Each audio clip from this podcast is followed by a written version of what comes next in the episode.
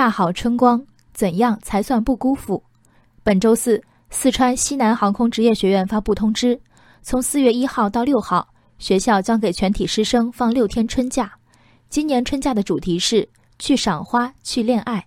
今后春假将成为学校每年惯例。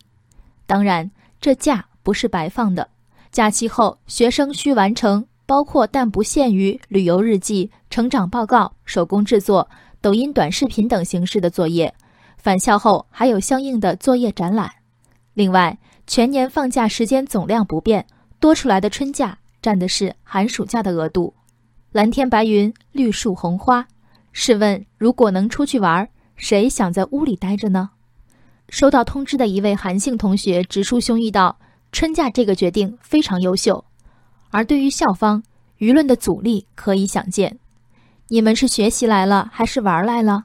随意就放假？还有没有规矩了？通知里一句“放假时间总量不变”，大概是预见了一些家长的质疑。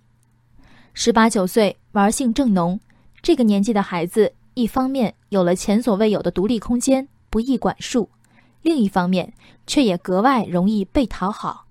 最难抢的公选课，一定来自那些或口若悬河，或旁征博引，最好三句话一个包袱的老师。最受欢迎的社团一定常常举办画风脱俗、品味不凡的活动。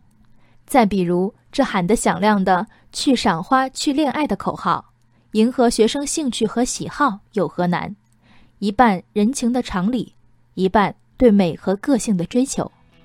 教育不是拧巴的较量和权威的展示，某种角度的不务正业，本是人人皆有的休闲愿望和精神需求。一生回去上课。美其名曰为你好，其实粗暴省力。如何在规则的方寸里为孩子的诉求找到空间，才是教育的学问所在。